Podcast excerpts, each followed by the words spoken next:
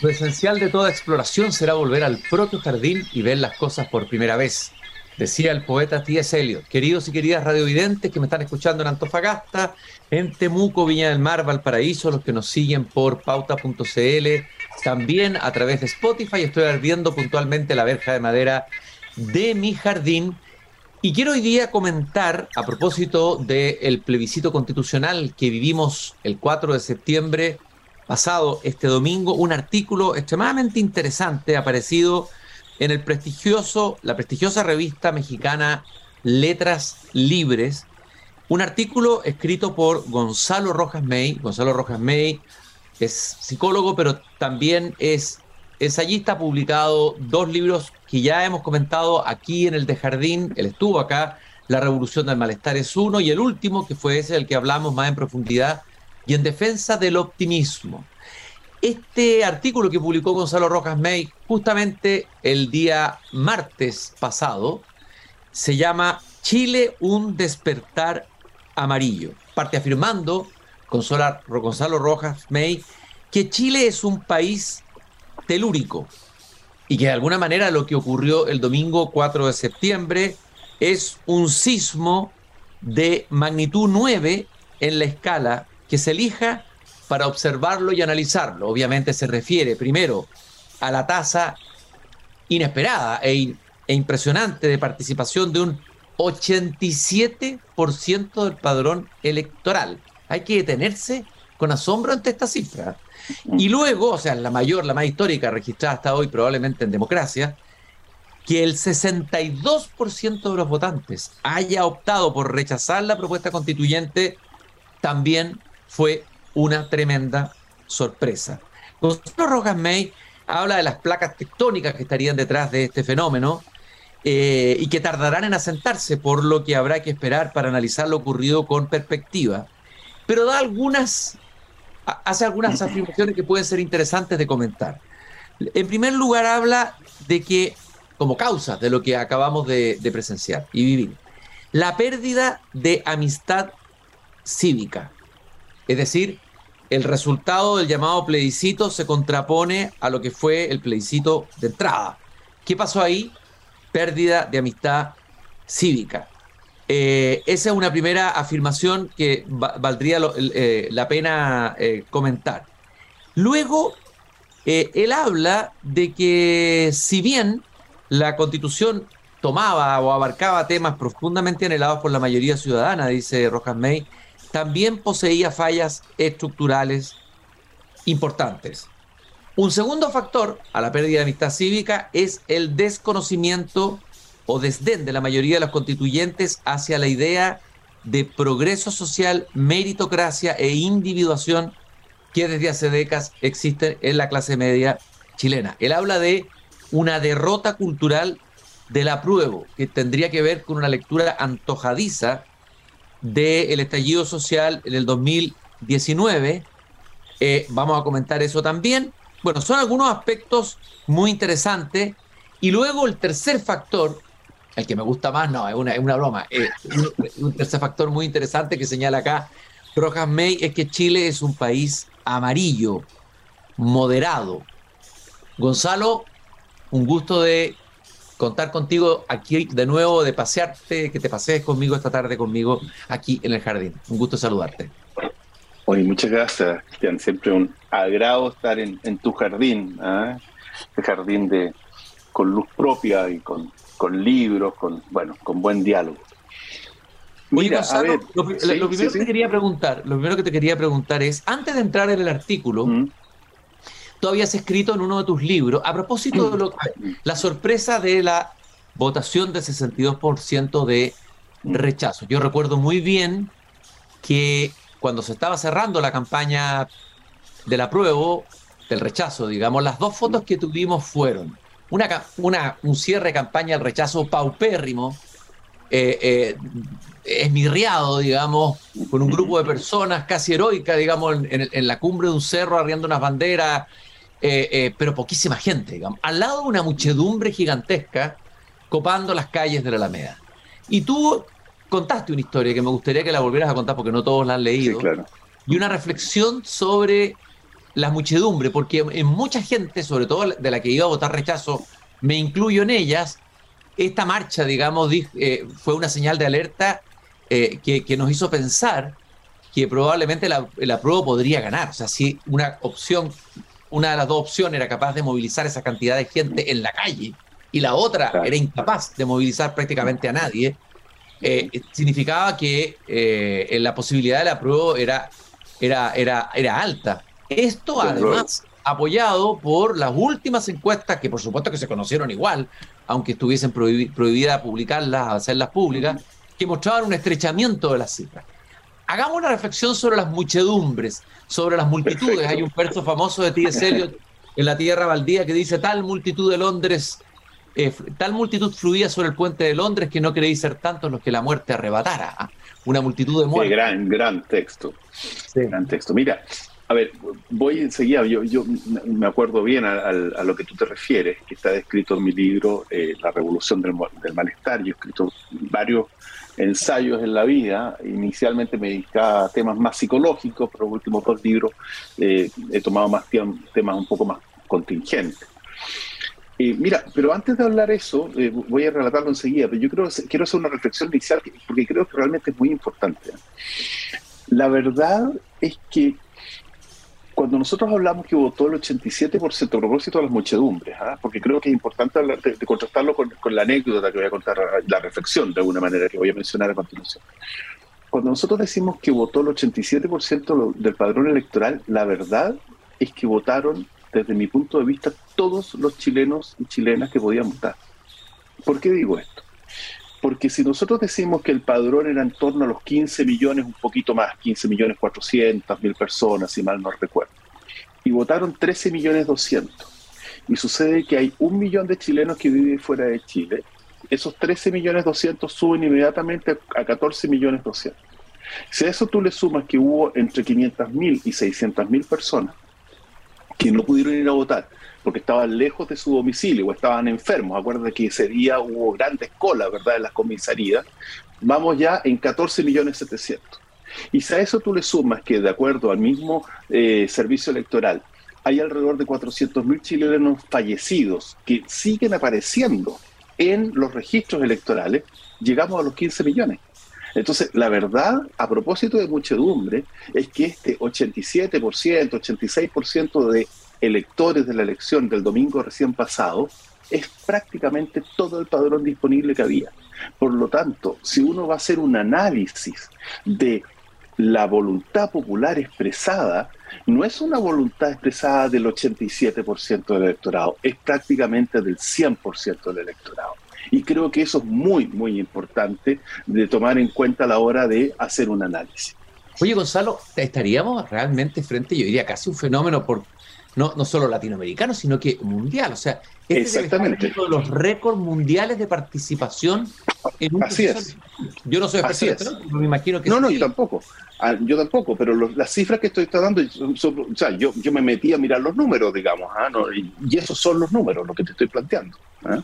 O sea, nuestro, nosotros somos 20 millones de, personas, somos alrededor de 2 millones de extranjeros que viven en nuestro país, por lo tanto, ciudadanos chilenos con derecho a voto somos 15 millones, porque el resto corresponde a, menores de 18 años. ¿ah? Entonces, esos son los números reales. ¿ah? Oye, Gonzalo, vamos entonces a la muchedumbre. A la anécdota. bueno, entonces, mira, con la muchedumbre, el impacto de ver yo, antes, antes las elecciones se jugaban, las elecciones presidenciales, yo me acuerdo cuando era niño, se medían eh, eh, eh, cuánta gente había logrado movilizar Allende, cuánta Alessandri, cuánto Atomic. Si 100 mil personas más, 200 mil personas más. Eso parece haber cambiado hoy día, lo demuestra la elección de este domingo. Hablemos de Así es. Mira, ¿qué ocurre? yo tuve la suerte ¿ah? de, tener una madre y un padre muy generosos ¿ah? que me permitieron ser testigos de mucha historia de niño, de adolescente, y además de eso conocer a muchos personajes. El año 1973, el 4 de septiembre de 1973, se, cumplieron, se cumplían los tres años desde la elección del presidente Salvador Allende, que había sido el 4 de septiembre de 1970. En ese momento, eh, mi padre, el poeta Gonzalo Rojas, era el embajador de Allende en Cuba. Y nosotros habíamos venido de vacaciones a Chile. Y, Allende invitó a mi padre, pues tenía que despedir, teníamos que, regresar a La Habana. Entonces, bueno, mi, padre invita, perdón, el presidente Allende invitó a mi padre a presenciar el, desfile que iba a haber con ocasión de la celebración o conmemoración de esos tres años de gobierno eh, desde el Palacio de la Moneda. Entonces yo, que era bastante chico, tenía 10 años aproximadamente, por ahí, 9, 10 años, fui y acompañé a mis padres, de colado, si tú quieres, ¿no? Entonces yo estuve en uno de los balcones de la moneda y vi pasar con mis propios ojos un millón de personas. ¿ah? O sea, es, probablemente la manifestación más grande que yo he visto en, mi vida, una cosa así, pero gigantesca y, de verdad impresionante. Y bueno, esto duró muchas horas, ¿verdad? Hay, hay, hay fotografía, hay mucho testimonio al respecto.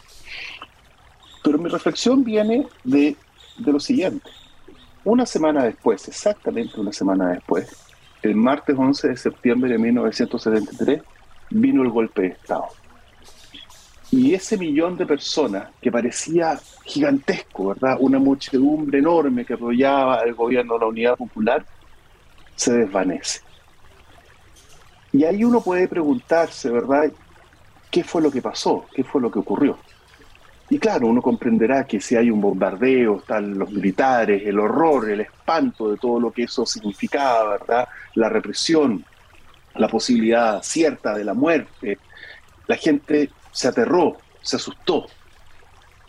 Pero objetivamente, si uno dice, ¿cómo es posible que de ese millón de personas, no sé, mil, mil, estoy hablando de un porcentaje ínfimo, mil, dos mil, cinco mil, hubiesen salido a la calle a defender su gobierno, a protestar, a hacer una barricada.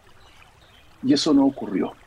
Entonces, psicológicamente uno puede decir, bueno, hay una serie, psicológica y sociológicamente uno puede tratar de explicitar, ¿verdad?, qué fue lo que ocurrió, el miedo, el temor, el shock.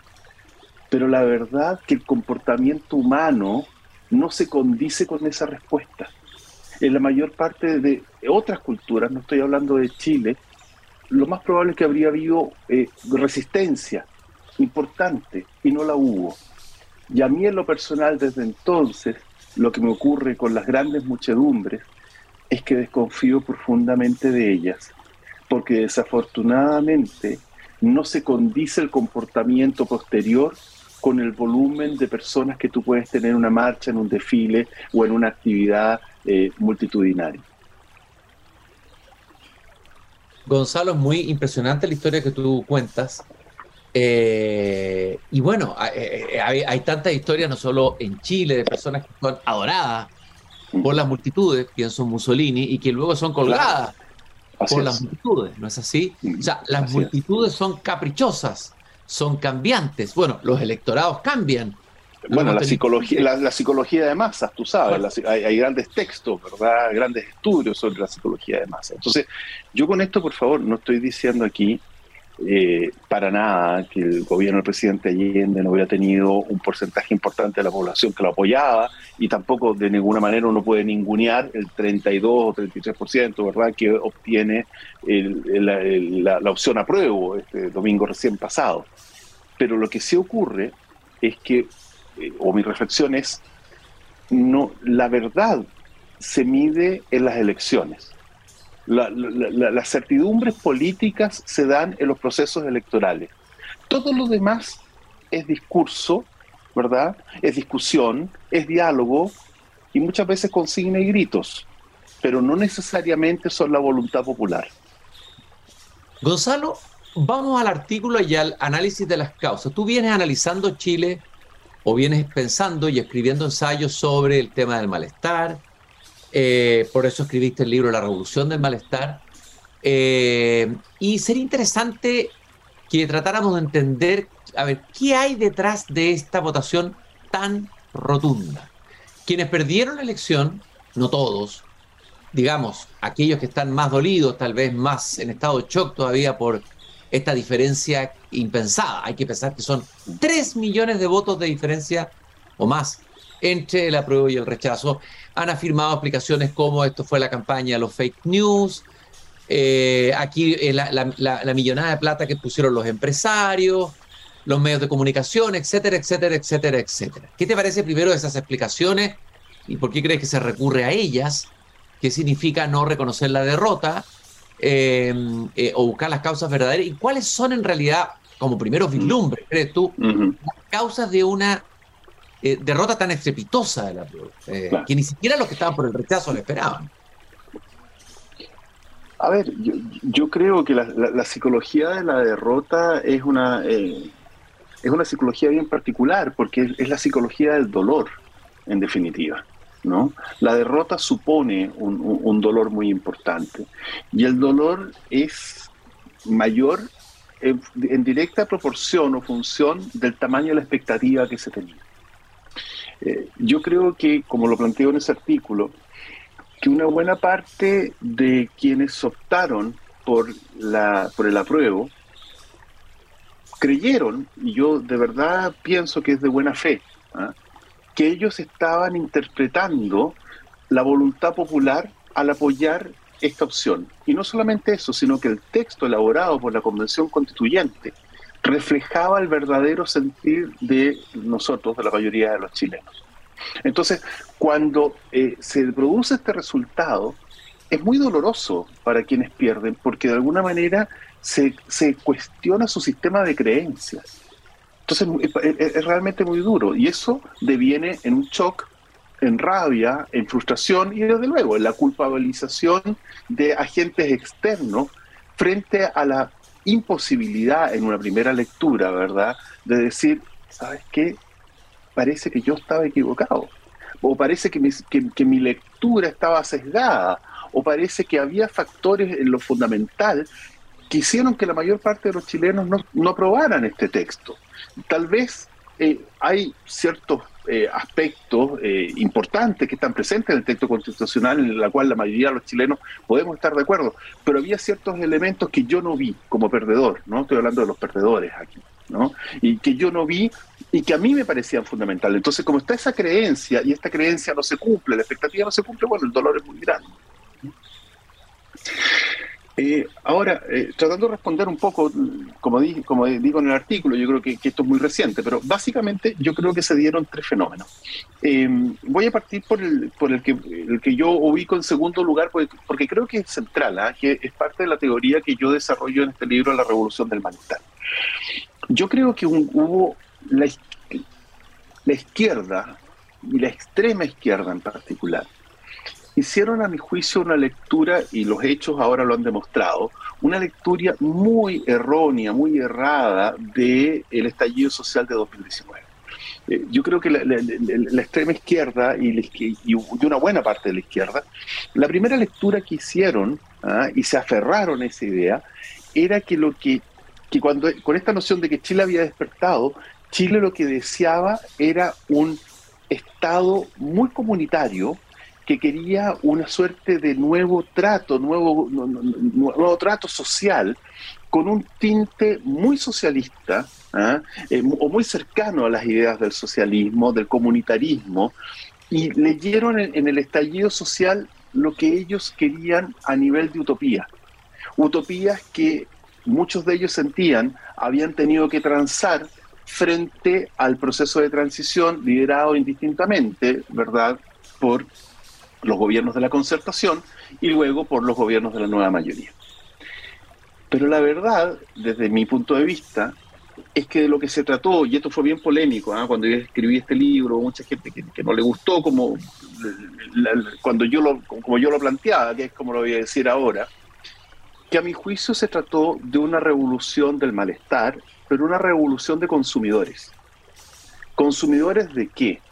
Consumidores de democracia, consumidores de institucionalidad, consumidores de mercado, desde luego, consumidores de utopías, consumidores de religiones, porque esto no es solamente propio de Chile, esto estaba pasando a nivel mundial hace muchos años.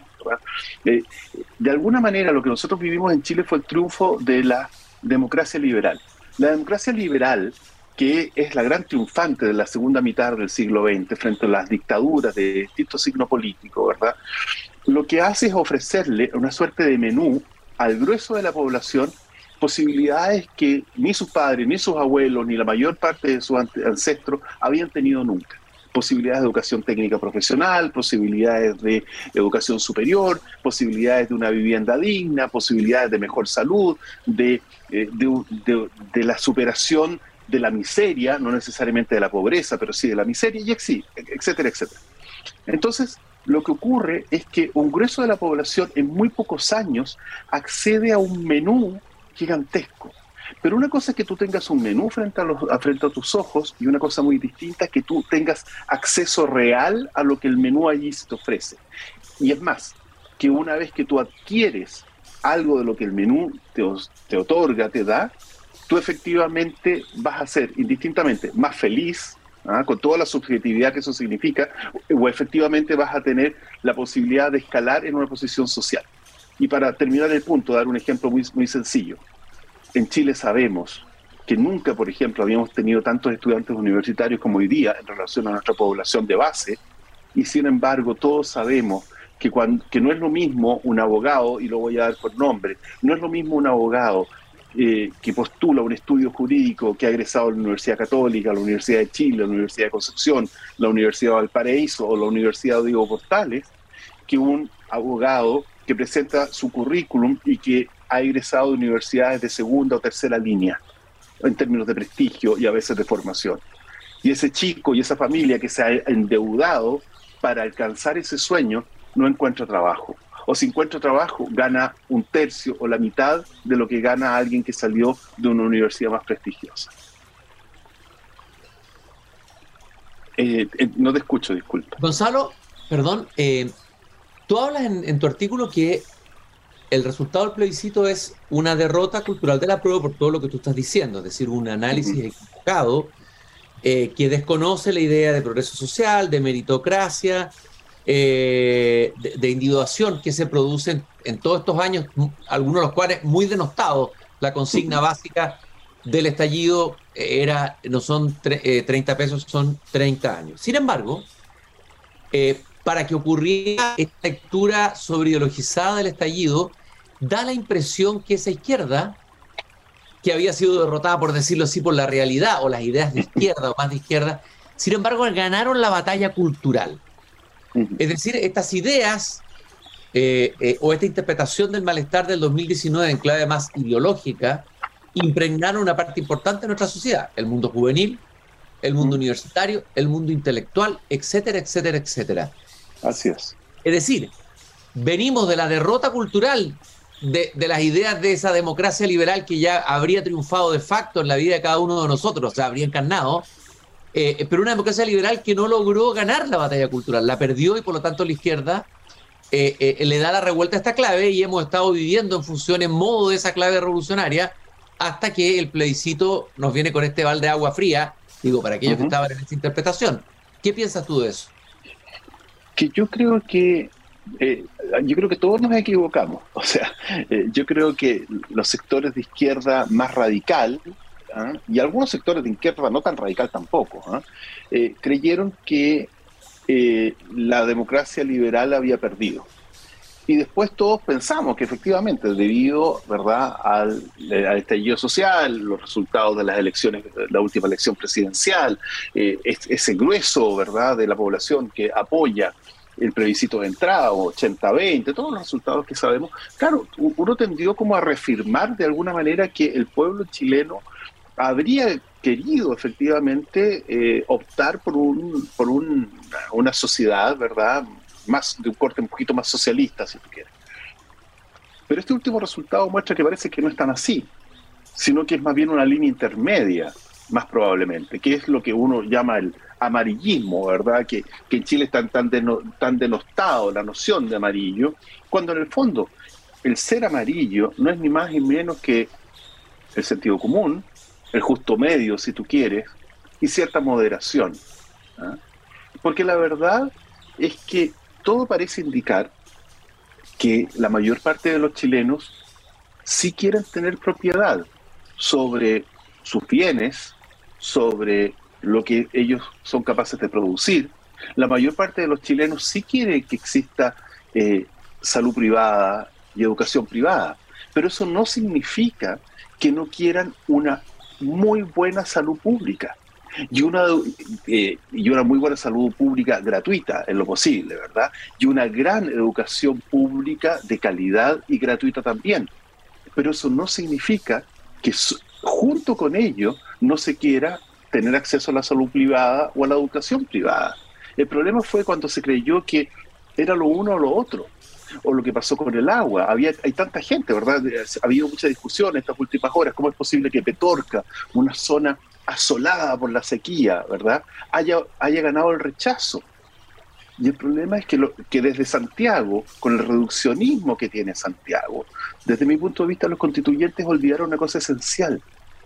Las personas que tienen un vínculo con la tierra, el pequeño parcelero, entiende bien que la propiedad de la tierra no significa nada si tú, no tienes propiedad sobre el agua para regar tus huertos, para alimentar tus animales. Gonzalo, bueno, a propósito de, la descripción que estás dando del pequeño propietario parcelero, en el que parece que no pensó el constituyente, sino que se inventó un sujeto que se adaptara a su teoría, digamos, sobre lo que había sido el malestar. En el artículo tú señalas algo muy interesante de la característica de Chile dentro del contexto de América Latina, Tú dices, comparada con las grandes naciones, continentes, planeta, estamos hablando, bueno, estamos hablando de México, pero también de otros países no latinoamericanos, India, China o Brasil y Estados Unidos, nuestra patria parece ser más bien una gran metrópoli con alma de ciudad de mediados del siglo pasado.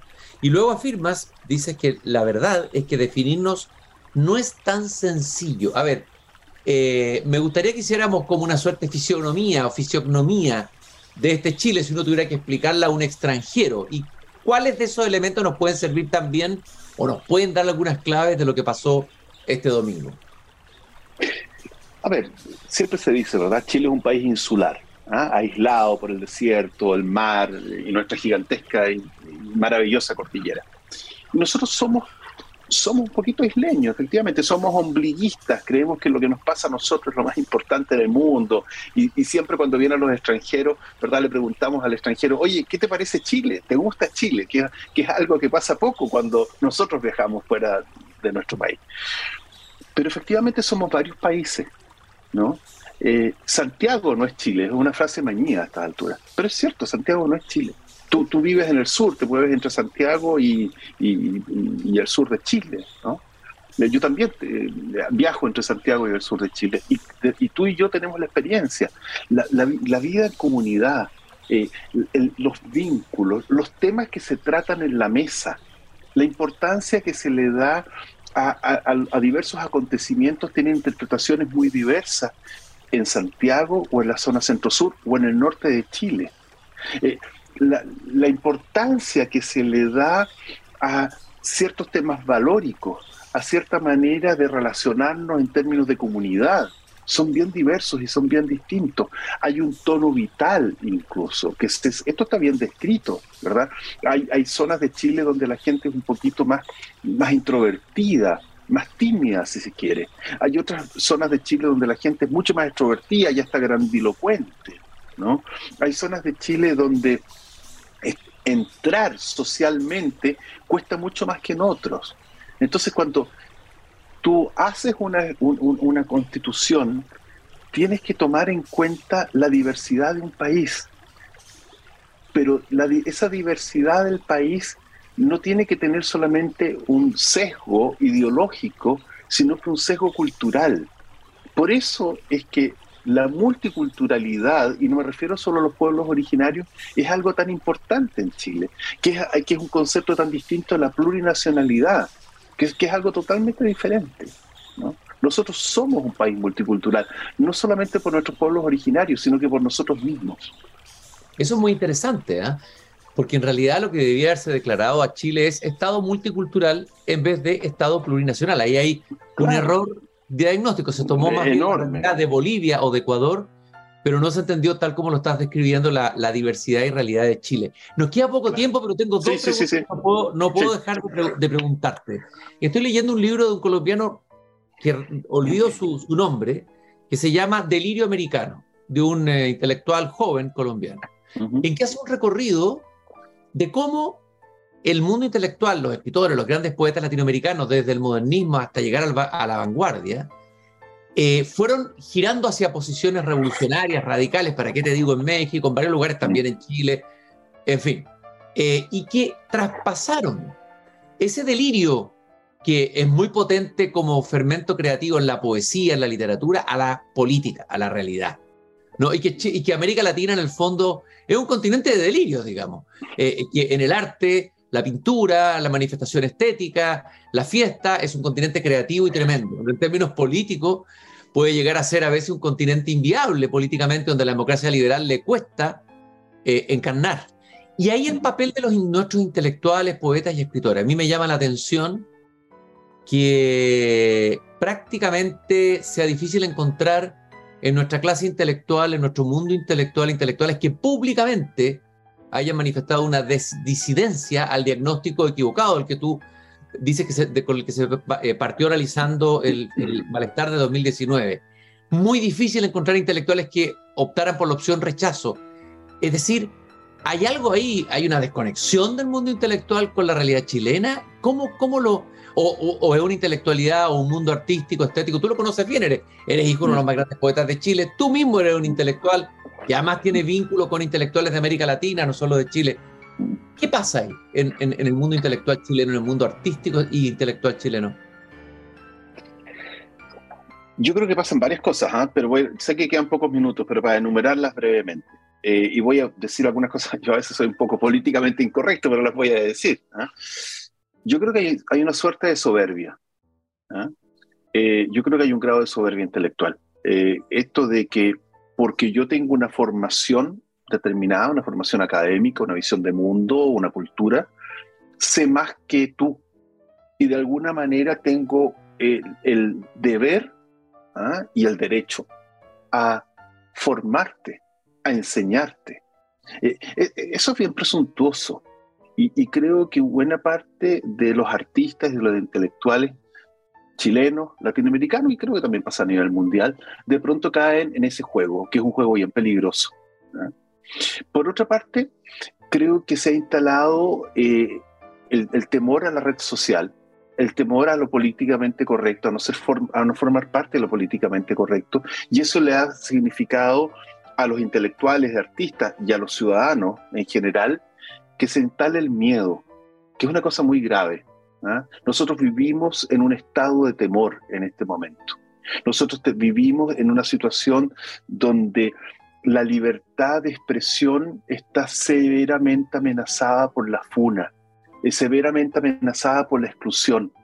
Y eso hace que muchos intelectuales y artistas y personas en general no se atrevan a levantar, su voz. Los resultados de la elección del domingo pasado que también creo que tienen que ver con eso. Es cierto, votó muchísima gente, pero yo creo que también es cierto que había muchísimas personas que hace meses habían decidido votar rechazo y no se atrevían a decirlo públicamente, ni en las encuestas, ni frente a sus seres queridos o sus, o sus conocidos. A mí me consta, porque yo junto con otras personas firmamos una carta de intelectuales y académicos llamando a votar rechazo y a continuar el proceso constitucional desde luego, porque todos queremos una nueva y mejor constitución. Y créeme, Cristian, yo hablé con muchísimas personas conocidos, amigos míos, que me dijeron, Gonzalo, lo siento, pero no me atrevo a firmar esa carta. Yo no me puedo exponer, al, no, me puedo exponer públicamente a aparecer llamando a votar rechazo. ¿Miedo? ¿Cobardía? Es una pregunta que hay que hacerse, pero lo encuentro gravísimo. Que en democracia... Es, que, es que es muy grave. Y sobre todo ocurra en el mundo intelectual. Tenía tantas preguntas que hacerte, Gonzalo, vamos a tener que invitarte de nuevo al jardín. Quiero que hablemos en un próximo programa, quiero que hablemos de la defensa del optimismo ahora, a ver si sostiene, solamente creo que me contestes, ¿Sostienes todavía tu defensa del optimismo? Absolutamente, absolutamente. absolutamente. O sea, yo siempre fui optimista, incluso fui optimista con el resultado del plebiscito. Eh, yo iba por el rechazo, como tú bien sabes. Nunca pensé que iba a haber esta diferencia de, de, votos. Yo, en mi lado optimista, decía 10 puntos de diferencia o 6 puntos mínimos, ¿verdad? Por abajo, digamos. Pero eh, sí, me mantengo optimista, pero tal como planteo en ese libro, yo soy un optimista realista, vale decir, no soy un optimista iluso.